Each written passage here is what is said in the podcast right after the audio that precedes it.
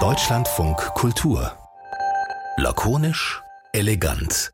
Der Kulturpodcast. Heute mit Christine Watti. Und mit Kaiser Rabi. Hallo. Ich habe gestern einer Freundin erzählt, was wir heute in diesem Podcast machen. An diesem, siehst du, jetzt muss ich das Datum wieder überlegen. Es ist ein 26. Oktober und da hat diese Freundin mir geschrieben, ach so, ihr macht also retro-lakonisch elegant. Nostalgisch elegant. Nostalgisch elegant, weil wir gehen nämlich in vergangene Zeiten zurück, in denen wir unterschiedlich alt waren. Auch heute sind wir unterschiedlich alt, aber in unterschiedlichen Lebensphasen. Und es klang zum Beispiel so.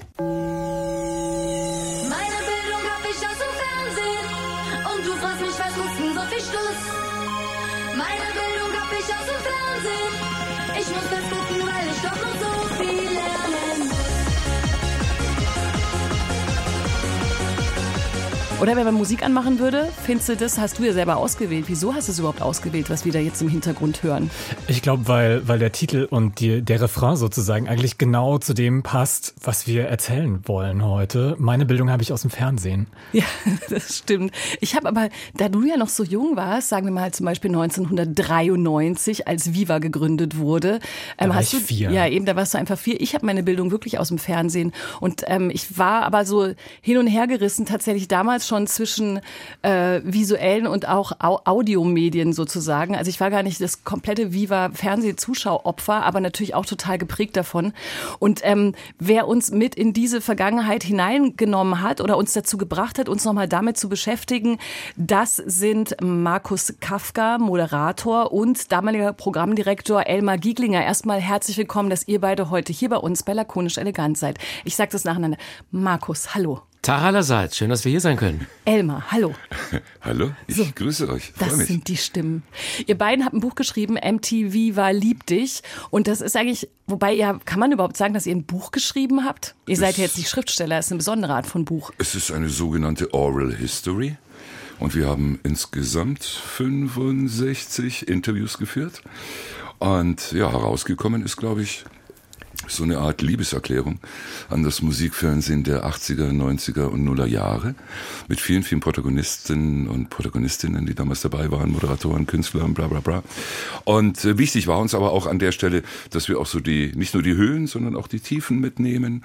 Und wichtig ist, glaube ich, auch, äh, dass das Buch kein Happy End hat. Es sind ja ganz schön illustre Namen dabei. Michi Beck, Judith Holofernes, ähm, eigentlich so alles, was, was man damals aus dem Fernsehen Heik kannte. Mackert, was- Sarah Kuttner, also Ja. alle, eigentlich alle. Also alle aus, alle aus meiner Welt. äh, Auch, Und auch ein bisschen aus, deiner und auch ein Welt bisschen auch. aus meiner Welt noch. Ähm, wie lief das ab? Seid ihr da zu denen hingefahren, habt geklingelt und gesagt, hier hast du mal Zeit auf einen Kaffee, wir wollen mal über damals reden? Wie habt ihr das gemacht? Im Prinzip schon, also nicht direkt hingefahren, aber das sind eigentlich durch die Bank Leute, mit denen wir nach wie vor in Kontakt sind, ähm, die man immer wieder mal regelmäßig gesprochen, gesehen hat oder mal geschrieben hat, also nie aus den Augen verloren. Und ähm, dann haben wir denen halt Nachrichten geschrieben und wir, wir sind ja eingestiegen mit einer Liste, auf der standen ungefähr 200 Namen. Und dann wussten wir schon, ah, das könnte ein bisschen viel werden. Dann haben wir es runtergedampft auf 100 und dann irgendwann auf 70 und haben uns dann gedacht, okay, wenn von denen jetzt die Hälfte zusagt, dann sind wir eigentlich so ganz gut ausgestattet und dann haben aber ja fast alle zugesagt und am Ende waren es 65 Leute, mit denen wir gesprochen haben. Und das Tolle war eben, dass die super schnell reagiert haben und super schnell dabei waren und voll Bock hatten auf das Thema. Und das hat uns sehr gefreut, weil wir das am Anfang gar nicht so einschätzen konnten, ähm, ob da jetzt überhaupt ein Interesse besteht und ob die Interesse daran haben, so die alten Geschichten rauszukramen. Aber, ne? Hatten alle Bock. unbedingt, unbedingt. Und sie haben sich auch alle sehr, sehr gerne zurückerinnert. Ja, also so in, in meinen Gesprächen, wir beide haben uns das so ein bisschen aufgeteilt. Also kam am äh, zum, zum Ende der Gespräche äh, häufig so eine Formulierung wie, ach, äh, so schön, dass ich mich mal wieder äh, damit, damit beschäftigen durfte und so schön in die, in die Zeit zurückzudenken. Aber wie geht's euch denn jetzt damit? Ich meine, das ist ja quasi auch so ein bisschen so, ja, meine Jugend jetzt nicht unbedingt, aber ja so ein bisschen auch eure Jugend so und mittlerweile die Haare sind grau geworden, man ist älter geworden, man schwelgt auch ein bisschen in Nostalgie. Wer, wer, wer, wer, wer ist hier grau geworden? Wir behaupten jetzt einfach mal, dass wir noch so aussehen wie vor 30 Jahren. Kann uns keiner. Du bist gleich selber grau, überzeugen. Kais. Ich, ich werde schon grau. Hier. Ja, wir sind ja wirklich noch mal eine andere Altersliga als ihr beide, ne? Ziemlich Ja. offensichtlich. Ja, wie geht's euch damit, dass es jetzt quasi so ein, so ein Fall auch für die ja, Geschichtsbücher sozusagen ist? Puh, gute Frage. Äh, wie, wie geht's mir damit? Also ich freue mich einfach äh, sehr und es ist einfach schön. Es ist ein unglaublich schönes Gefühl, das Buch in den in den Händen zu halten.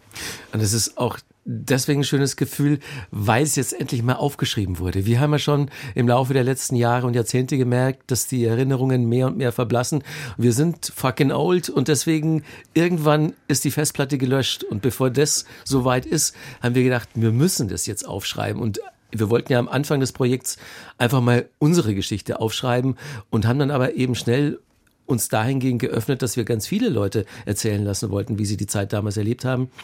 Und jetzt ist es halt wirklich so, ja, so, so ein kleines Vermächtnis, ne? Weil alles, was da jetzt drin steht, ist so passiert und es ist jetzt ein für alle Mal für die Nachwelt festgehalten. Und wir hatten wirklich einen Mordsfreude daran, das Ding zusammenzuklöppeln. Es ist das, äh, die Musik Fernsehens Bibel, kann man geradezu sagen. Ihr habt ja schon gesagt, 500 Seiten. Ich habe mich wirklich am Anfang gewundert, weil ich, weil es ist natürlich was anderes, wenn es aufgeschrieben ist, als wenn man es erzählt. Und es gibt jetzt Podcasts. Ihr hättet auch zu lakonisch elegant kommen können. Wir hätten euch vielleicht eine ganze Sommerstaffel freigeräumt für all die Gespräche. Und es gibt natürlich Fernsehdokumentationen und so weiter. Und ich finde es schon lustig, dass es aufgeschrieben ist. Ich habe an, und an vielen Stellen passiert, dass man was liest und dann sofort irgendwie so ein YouTube-Schnipsel dazu suchen will, weil man versucht, sich selber zu erinnern, zu denken, wie waren das nochmal? Mhm. Und warum fand ich die Fantastischen Vier so gut? Und warum finde ich sie heute anders? Warum ändert, ändert sich das Verhältnis zu Musik, zu Bands und so weiter so vehement an mancher Stelle? Ähm, deswegen nochmal die Frage nach diesem, äh, du hast es ja schön gesagt, es ist ein historisches Dokument, geht in die Geschichte ein. Für euch ist es wichtig, dass es in diesem Buch drin steht. Aber warum denn aufgeschrieben? Es ist ja ein Bildmedium, Leute.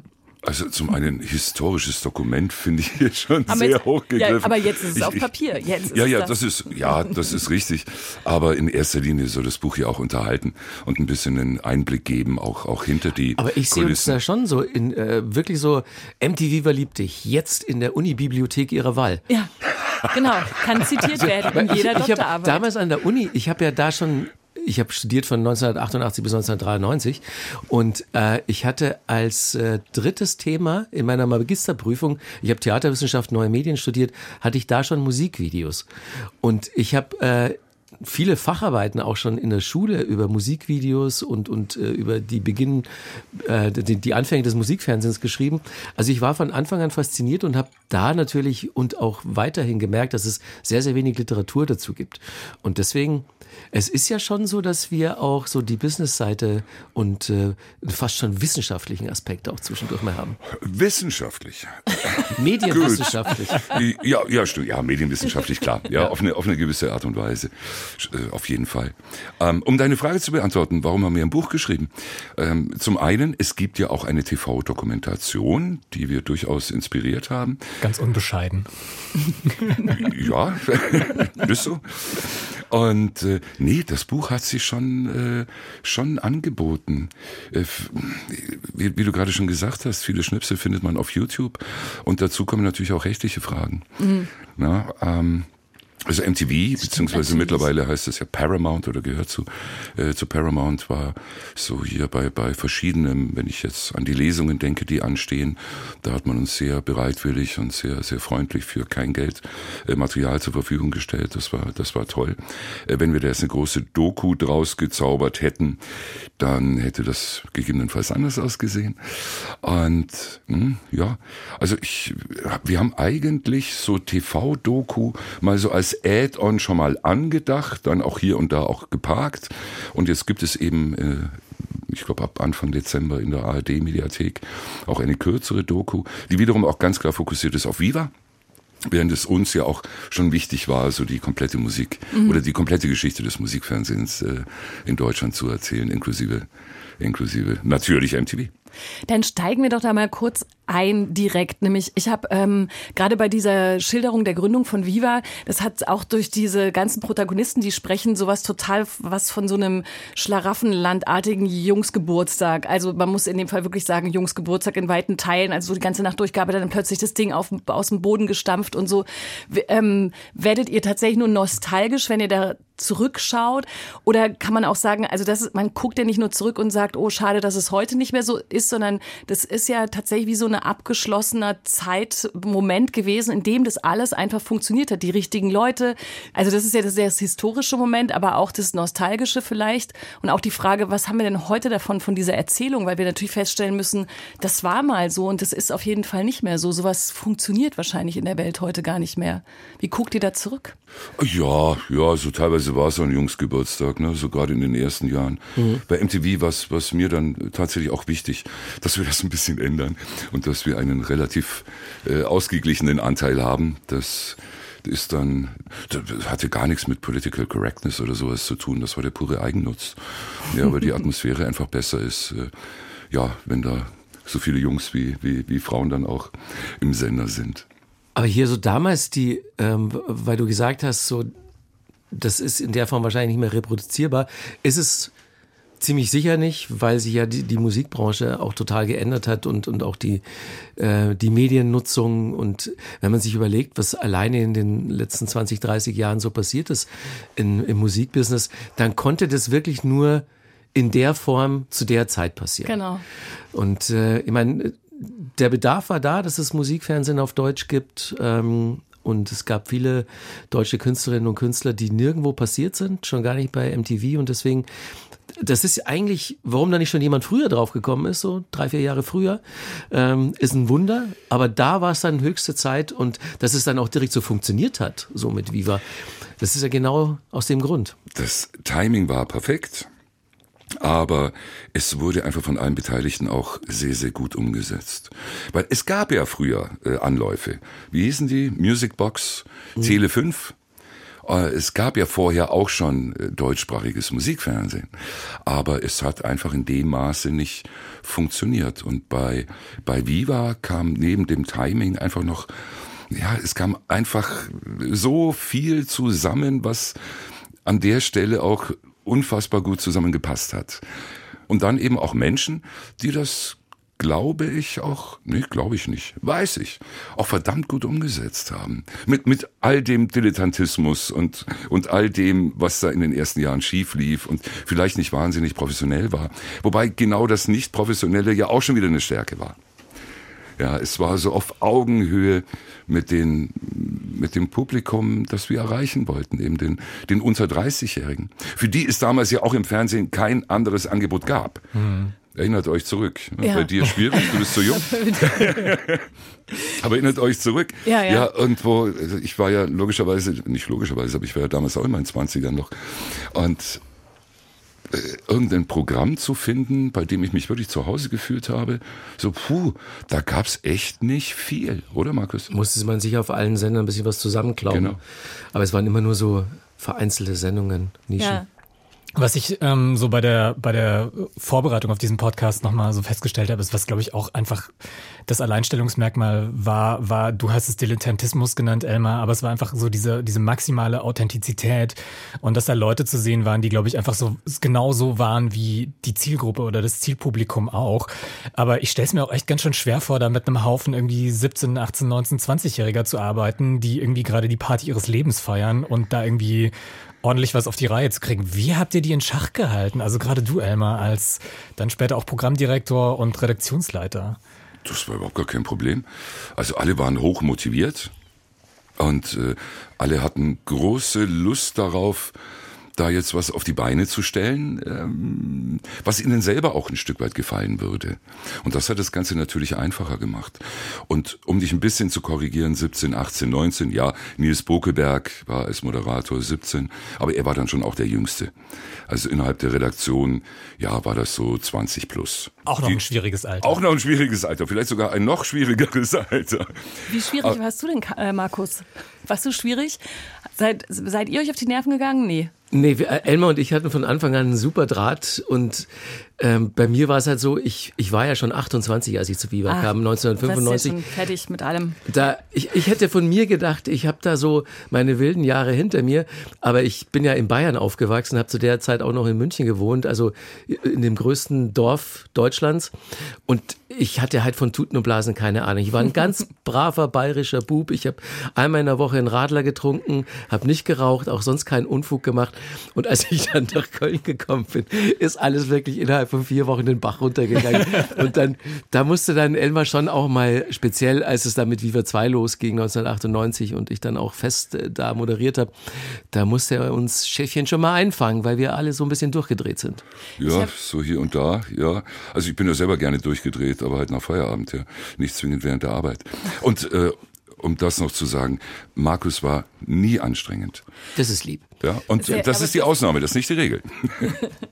Ge- ähm, es gibt eine Stelle im Buch, da ähm, kritisierst du, Elmar, die damals dann als MTV Germany entstanden ist, die, die Haltungslosigkeit der Moderatoren. Und du sagst so einen Satz, den ich mir gemerkt habe, dass die hatten irgendwie so keine Haltung. Da habe ich mich gefragt, das kannst du vielleicht gut, Markus, äh, ähm, beantworten. Was war denn, wie würdet ihr denn jetzt ähm, beschreiben, was war denn die Haltung der, der Viva-Leute zum Beispiel und dann auch später MTV? Also waren die in der Zeit, in der das alles entstanden ist, gegen das spießige München, das, die spießigen Erwachsenen. Also was war eure Haltung? Wie wür- würdet ihr das sagen? Weil solche Sachen sind ja immer im Kontext der Zeit zu verorten. Ja. Wie musste man da als junge Person sein, dass das gepasst hat? All diese Dinge, also es ging von Anfang an bei Viva und dann später auch bei MTV darum, dass vor der Kamera Menschen sind, die bewusst auch Ecken und Kanten haben, die so ein bisschen nonkonformistisch auch sind, ihr, ihr eigenes Ding am Laufen haben und das auch wirklich vor der Kamera eins zu eins zu transportieren und, und nicht irgendwie dreimal drüber nachdenken, oh Gott, darf ich das sagen, darf ich mich so kleiden, darf ich überhaupt so sein, sondern ganz bewusst Leute wurden eingestellt, die eben auf den großen anderen Privatsendern, Pro7, RTL, Sat1 und so weiter, garantiert keinen Platz gefunden hätten. Schon im öffentlich-rechtlichen schon gar nicht zu der Zeit. Und beim Musikfernsehen bekamen die alle eine Heimat. Und die Haltung, die sie dann vor der Kamera transportiert haben, das war ja genau das, was wir mit dem Sender generell äh, verkörpert haben. Und das hat dann, das war ineinander so verzahnt, Publikum hier, der Anspruch des Senders und die Leute, die vor der Kamera waren, auch die Leute hinter der Kamera in der Redaktion.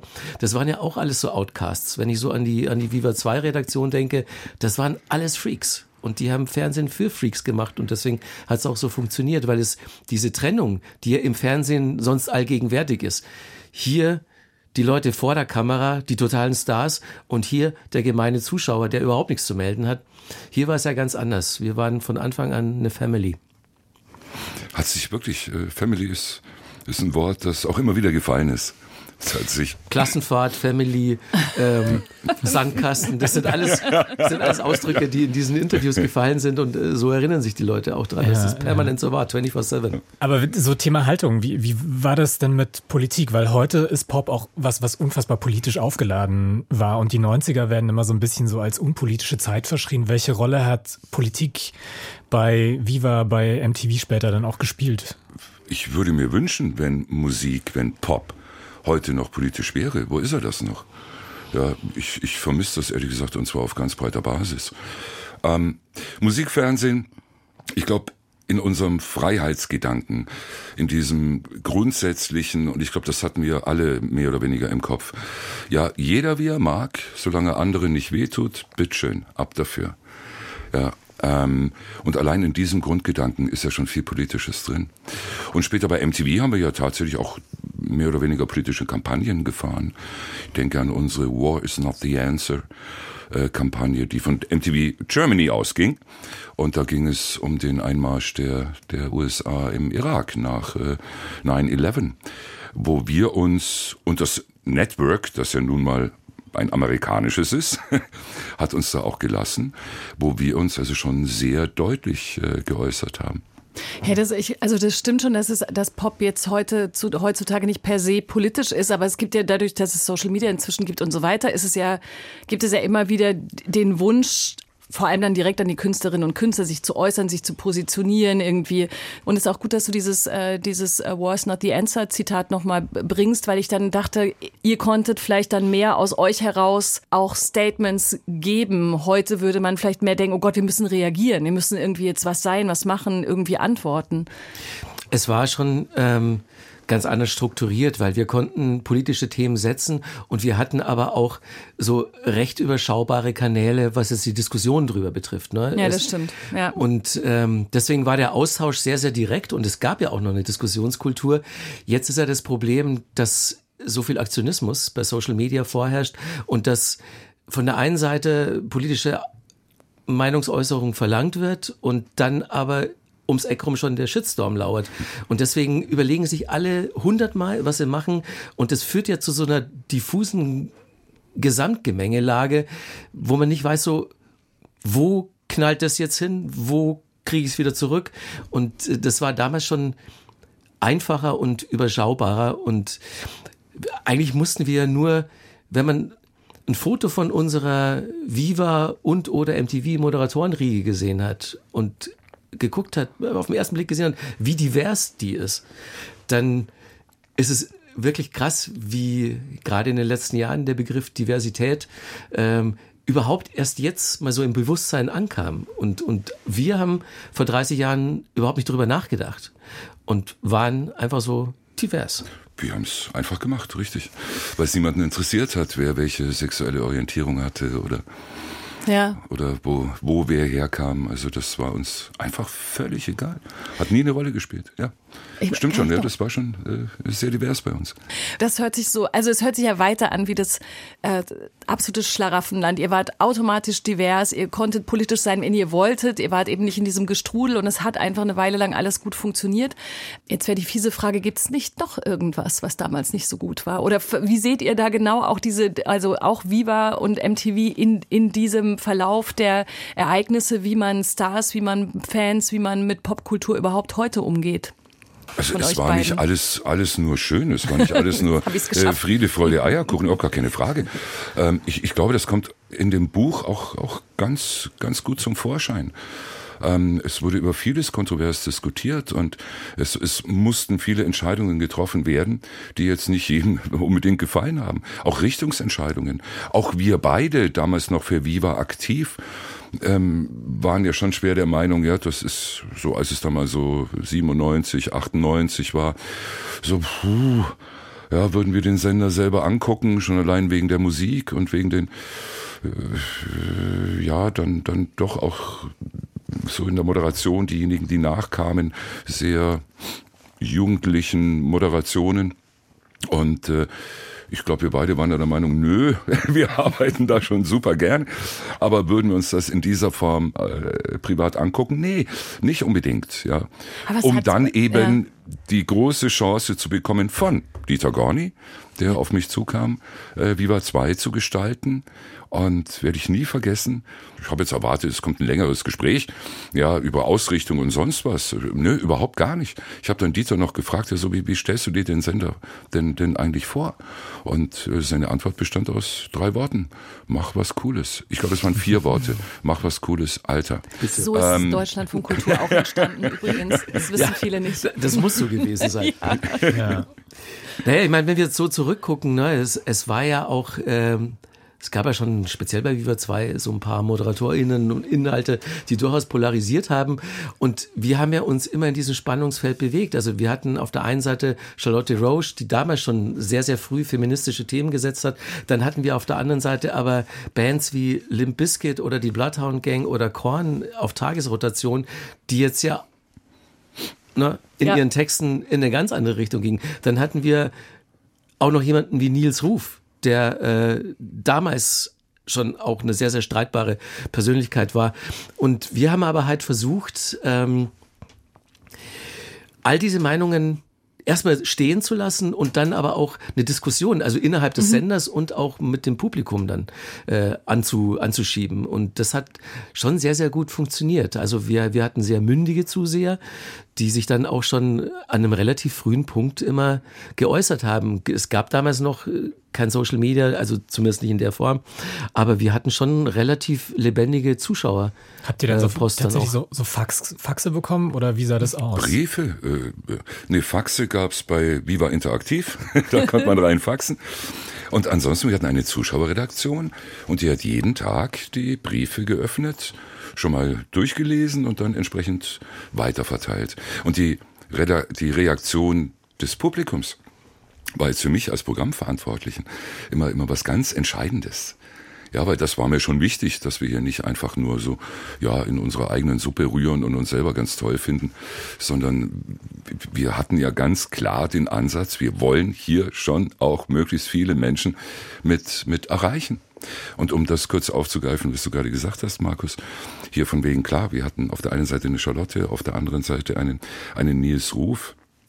Und äh, ja, und viele Bands, die ja jetzt auch nicht unbedingt in Political Correctness erstarrt wären. Ähm, darum ging's mir aber auch nie. Ich wollte einen Sender haben, der, der rockt, einen Sender, der Spaß macht. Und alles andere hat sich dann so ein Stück weit auch, auch ergeben. Ja, Charlotte hat sich entwickelt, wie sie sich entwickelt hat äh, zu der Zeit. Nils Ruf hat sich ja, in eine ganz andere Richtung entwickelt. Da waren die ersten Sendungen auch noch nicht so, wie, wie er dann nach, ja, nach einem halben Jahr, nach einem Jahr moderiert hat und dann auch mehr und mehr Ärger mit mir gekriegt hat, weil er dann wirklich also irgendwann, also war es dann sogar mir eine ganze Ecke zu, zu weit und zu viel. Aber mir ging es im Kern einfach um einen Sender, der, der Spaß macht die Zeitdiagnosefrage in diesem Podcast gerne genommen ist, warum ging es denn dann überhaupt eigentlich zu Ende? Weil natürlich hat alles mit allem zu tun. Also ich meine, warum äh, haben wir heute nicht noch ein aufgeklärtes Popkulturfernsehen, das in dem, dem sich Leute auseinandersetzen miteinander und so weiter? Wir würden uns wahrscheinlich einig sein, es würde nicht mehr so einfach funktionieren, weil dann müsste man das Internet wieder aus dem Raum drängen und Social Media und so weiter, oder? Weil du schüttelst schon den Kopf. Geht heute nicht oder sagst du, die redet der Quatsch, die Moderatorin? Das kann auch um sein. Gottes Willen würde ich niemals sagen. Ja. Nein, also ich glaube, Punkt eins, sowas könnte es heute noch geben. Punkt zwei, und deswegen habe ich mit dem Kopf geschüttelt, müsste man es heute natürlich plattformübergreifend denken. Ja. Da könnte die lineare Ausstrahlung nur noch ein Teil des großen Ganzen sein. Und ansonsten müsste es sich eben auch über die anderen relevanten Plattformen wiederfinden. Aber die digitale Transformation war es, was allem die, die, die das Genick gebrochen hat? Was würdest ja, du sagen? Schon auch das Nicht-Investieren in die digitale Transformation. Also man hatte das äh, auf Konzernseite schon auf dem Schirm wurde die ganze Zeit drüber geredet, aber es wurden halt keine Gelder freigemacht dafür, ähm, sich in der Richtung weiterzuentwickeln. Und klar, dann, dann kam halt wirklich so Beschuss von allen Seiten, weil die Musikindustrie ging zunehmend krachen, also so die, die großen Umsätze blieben auch da aus und das war ja über eine lange Zeit auch so der Hauptwerbetreibende. Und äh, dann war irgendwann das Musikfernsehen nicht mehr die natürliche Heimat des Musikvideos, sondern das Internet. Und all diese Dinge haben dann dazu geführt, dass die Tage des Musikfernsehens in, in der klassischen Form dann gezählt waren. Aber ich bin auch vollkommen bei dem, was Elmar sagt, wenn man äh, an einem zu einem früheren Zeitpunkt mehr oder überhaupt investiert hätte, dann hätte MTV als ja äh, total strahlende Brand durchaus die Möglichkeit gehabt, alles, was junge Menschen interessiert, unter einem Dach zu bündeln. Social Media, äh, also das, was im Prinzip Instagram, TikTok, Facebook, YouTube und das frühere MTV ist, hätte heute einfach MTV sein können. Also nicht einfach, aber theoretisch. Was ist MTV denn heute? Also welche, welche Rolle seht ihr für diese Marke? Ähm, also so das Logo auf T-Shirts drucken, das ist dann im Prinzip das, was davon übrig geblieben ist und, und irgendwie so in, in irgendwelchen Boutiquen als Retro-Schick verkaufen. Weil dieses Logo ist immer noch wahnsinnig bekannt und ja, total, ist ja. ja auch ein super Logo. Und selbst Leute, die es nie geguckt haben, wissen, was dieses Logo bedeutet. Aber rein inhaltlich, also MTV ist ja jetzt vor gar nicht allzu langer Zeit äh, aus dem Pay-TV wieder ins, ins, ins offen Empfangbare gekommen. Aber man hat es nicht mehr so wirklich auf dem Schirm und äh, finde es natürlich schade auf der einen Seite, aber das ist jetzt auch nur ein weiterer Ausdruck der Entwicklung, die ja schon vor 15 Jahren oder, oder mehr begann. Die Marke lebt noch von ihrem Ruf, sie lebt heute noch von der Vergangenheit. Und um auch an dieser Stelle kurz aufzugreifen, was Markus gerade gesagt hat. Ähm, absolut, man wollte einfach von Konzernseite nicht mehr investieren. Es gab bei MTV einmal im Jahr sogenannte Worldwide Creative Meetings haben irgendwo in den USA stattgefunden. Und getroffen haben sich alle Programmdirektoren der MTV-Kanäle weltweit. Unfassbar toller Haufen. Ja, ich, ich erinnere mich so gerne an diese Meetings zurück. Die gingen eine Woche lang. Und dann hat eben jeder so berichtet, was gerade so Sache ist, was läuft, was nicht läuft und unglaublich inspirierend. Und es war, glaube ich, 2003, als wir bei dieser Creative Conference ähm, über Digitalisierung gesprochen haben. Es, es war ja, das kam ja nicht so zuff ums Eck und war auf einmal da. Na, das war ja völlig klar, ja, dass es da ist und dass es jeden Tag noch ein bisschen größer wird. Und wir haben da in, in Workshops haben wir etwas entwickelt, was gar nicht so wahnsinnig weit von YouTube entfernt war, das es damals noch nicht gab. Eine Online-Plattform, auf der man sich sein Musikfernsehen und seine Musikfernsehinhalte individuell online zusammenstellen konnte. 2003. Aber trotzdem gab es dann so die Ära der Klingeltonwerbung und dann sind alle zu YouTube gegangen. Woran ist es gescheitert? Warum? Ja gut, es ist auch 2003 daran gescheitert, dass man diesen Vorschlag der, der Programmdirektoren in New York sehr wohl wohlwollend aufgenommen hat. Oh, interessante Idee, Jungs, cool. Ja, schauen wir mal. Und dann ist einfach nichts mehr passiert, weil nun mal die Online-Rechte für die Inhalte, online heißt automatisch weltweit, ähm, damals für die Verantwortlichen zu teuer waren. Sie wollten da nicht investieren. Und ja, und dann bin ich wieder an den Punkt, den Markus gesagt hat. Und deswegen ist Musikfernsehen irgendwann gescheitert. Wenn ich nicht mehr in Inhalte, wenn ich nicht mehr in Kreativität investiere, dann, ja, dann bin ich ganz schnell weg vom Fenster. Und die Klingeltöne, die, das war dann eine Zeit lang fast so der einzige Zaster, der noch ins Haus kam, ne? So schlimm war es nicht. Aber Also- ich habe da, boah, was hab ich mich da gestritten? Hier mit, mit den werten Kollegen aus dem, aus dem Verkauf. Ja, für die war es schnell verdientes Geld, weil Ja. also was man da mit jungen Leuten angestellt hat, die äh, von einer Abo-Falle in die nächste getappt sind, das war natürlich moralisch verwerflich, aber also wie gesagt, die Musikindustrie und, und auch andere äh, Agenturen und so haben zunehmend weniger Werbung gemacht ähm, im Musikfernsehen. Und dann kam halt der Crazy Frog um die Ecke und ganz viele Leute haben sich den aufs Handy geladen und das war dann so im wahrsten Sinn, also die Kröten, die, die mussten wir schlucken, weil sie dann auch Arbeitsplätze ein bisschen gesichert hatten, ne, ein Stück weit. Es war Wirtschaftskrise. Ne? Ja. Erinnern wir uns zurück. 2007, 2008, äh, 2009. Und jetzt kann man in einer Wirtschaftskrise, logisch, ne, ich meine, wo, wo streicht der Werbekunde zuerst? Ja, beim Marketing. Ne, und da wiederum auch eher bei den kleinen Sendern als bei den großen. Und wir waren auch mit MTV und Viva eher äh, bei, den, bei den kleineren Sendern. Und die ausgefallenen Einnahmen, die ließen sich wunderbar kompensieren, eben mit diesem Klingelton-Schrott. Wahnsinn, das ist schon echt. Und dann Ja. hat man das Geld halt genommen. Aber äh, dennoch, es gab da viele interne Diskussionen. Weil ich meine, der Klingeltonspot an sich, fein, nervt auch, ist auch nicht toll, war aber nicht das Problem.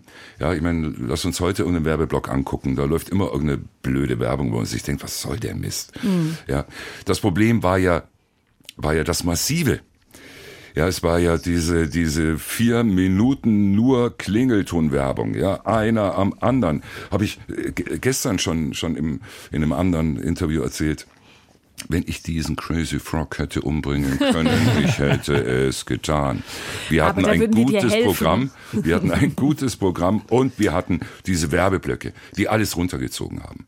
Und die natürlich auch die Marke beschädigt haben. Aber das hat man damals in der Konsequenz so nicht sehen wollen, sondern da ging es einfach um her mit der Kohle. Dankeschön. Ich habe jetzt aber trotzdem zum Ende dieses Podcasts echt so ein früher war alles besser Moment und ich hasse früher war alles besser Momente, aber weil Wir eigentlich auch. Das ist Ich echt, auch. das ist echt schrecklich, aber weil ich einfach auch deshalb, weil wenn man über den Crazy Frog redet und ich hatte einen, also die Spanne von da bis zu dem Moment, den ich ganz am Anfang äh, beim Lesen eures Buches hatte, der mich echt äh, nostalgisch oder sogar sentimental gestimmt hat, dieses Moment, dass man vorm Fernseher sitzt und man sieht einen Videoclip überraschenderweise, auf den man die ganze Zeit gewartet hat und hat quasi was entdeckt und der Tag ist gerettet, weil man es gesehen hat, nicht weil man sich, wenn man es angeschaut, ausgewählt hat, sondern weil man erfreut, erhält und beglückt ist von diesem Moment, das einem einfach widerfährt. Jemand anders hat es kuratiert, es ist einem passiert. Das ist tatsächlich ein früher Moment, den ich, äh, den ich wirklich vermisse. Also dass, dass, dass einem Kunst, Kultur, Musik passiert und nicht, dass ich sie selber, ich weiß schon, ist jetzt sehr, sehr überspitzt, ne? aber das fand ich echt nochmal ziemlich eindrücklich, das zu lesen. Vermisst du Musikfan? Du bist ja der junge Mensch. Ja, Du, junger Mensch. ich glaube, ich vermisse auch diese Erfahrung, irgendwas zu, zu entdecken, Ja. womit ich überhaupt nicht gerechnet habe, weil selbst der YouTube-Algorithmus, der ja irgendwie in den Anfangstagen von YouTube noch gar nicht vorhanden war, sondern einfach nur so ähnliche Videos angezeigt hat, da konnte man auch viel entdecken. Und heute sehe ich da die meiste Zeit Videos, die ich schon 20 Mal geguckt habe. Mhm. Also auch das ist irgendwie so ein bisschen ähm, weggebrochen. Und tatsächlich, so als ich so sieben, acht, neun Jahre alt war und dann langsam auch aufs Teenageralter zugesteuert bin, habe ich auch viel äh, Viva und MTV geguckt und da auch die Musik gefeiert und auch viel entdeckt. Also das hat mich schon auch mit sozialisiert. Oder dass man so dachte, wenn ich die und die Band sehe, dann ist der Tag gerettet. Also wenn mir das passiert, wie so, wie so, ein, wie so ein magischer Gedanke. Das ist lustig. Also ich ja. geht mir ganz genauso. Ja. Ich saß ja auch immer stundenlang davor und habe auf dieses oder jenes Video gewartet. Und ich frage mich jetzt in der Rückschau, wo zur Hölle habe ich die Zeit dafür hergenommen? Ja. Mich da fünf, sechs Stunden davor zu sitzen, auf dieses eine Video zu warten. Und ich, jetzt gehe ich rüber zu YouTube, batsch, fertig. Ja. Spare ich mir fünf Stunden meiner Lebenszeit. Aber irgendwie scheint es einen ja damals erfüllt zu haben. Aber ich kann mich nicht mehr genau erinnern, warum. Mangels Alternativlosigkeit, vielleicht hatte ich generell mehr Zeit, ich weiß es nicht mehr. Mhm. Aber hier, was du auch nochmal gesagt hast, dass ähm, es gibt halt nichts mehr, was, was einem, oder du ja auch, mhm. was kuratiert wird. Also mhm. es ist sehr, sehr schwer, Sachen zu finden und es ist wahrscheinlich nochmal zeitaufwendiger, als damals stundenlang auf ein Video zu warten, äh, damit man wirklich äh, proaktiv gute Sachen auch entdeckt und nicht nur sich zu 100 Prozent auf einen schwammigen Algorithmus verlässt. Aber ähm, ich weiß nicht, also vielleicht ist, ist so eine Gegenbewegung am Horizont, äh, die da heißt kuratieren jetzt. Ich habe hab, keinen Bock mehr auf die Sucherei. Äh, sag, mir, sag mir, was ich hören soll. Sag mir, was ich gucken soll. Aber wie entdeckst du denn heute neue Musik, Markus? Ich bin jetzt schon so lange, mache ich diesen Job, dass ich halt zum einen entsprechend vernetzt bin. Also ich krieg wahnsinnig viel Zeug zugeschickt einfach auch. Und ich weiß natürlich mittlerweile, wo ich suchen muss und, und wie ich da möglichst effizient dann auch suche. Und bei mir ist es halt immer noch so ein innerer Antrieb, den ich schon irgendwie zu Schulzeiten hatte. Da habe ich ja auch versucht, die Leute in meiner Klasse zu bekehren, weil ich dachte, die hören Scheißmusik. Im Prinzip hat, hat sich mein Job überhaupt nicht verändert. Nur der Hebel wurde größer oder ein anderer. Aber ich mache immer noch im Prinzip das Gleiche. Ich will Musik vor allen anderen entdecken und weiterempfehlen. Und das äh, versuche ich nach wie vor auf kleineren Kanälen, anderen Kanälen. Aber die Idee ist die gleiche. Und wie alles wurde, wie es heute ist, das könnt ihr nachlesen in MTV war Lieb dich, das Buch von Elmar Gieglinger und Markus Kafka und eigentlich 65 anderen Menschen, die ihr wahrscheinlich alle in großen Teilen kennt und von ihnen schon mal gehört habt. Jetzt könnt ihr alles nachlesen und äh, natürlich auch diesen Podcast empfehlen, wenn die anderen mal nachhören sollten. Vielen Dank, dass ihr beide heute hier wart. Dankeschön. Schön, dass Sie hier sein durften. War uns ein genau. Vergnügen. Uns auch gemacht. sehr. Für dich auch ein Vergnügen? Sag ja, mal ganz ehrlich. Ich fand es auch gut. Für mich war es auch ein Vergnügen, ja. Ich wollte äh, noch die Faxnummer durchgeben, also, an die ihr äh, uns Hörerpost schicken könnt. Ähm, das ist lakonisch elegant at deutschlandfunkkultur.de. Ich mochte Faxe übrigens.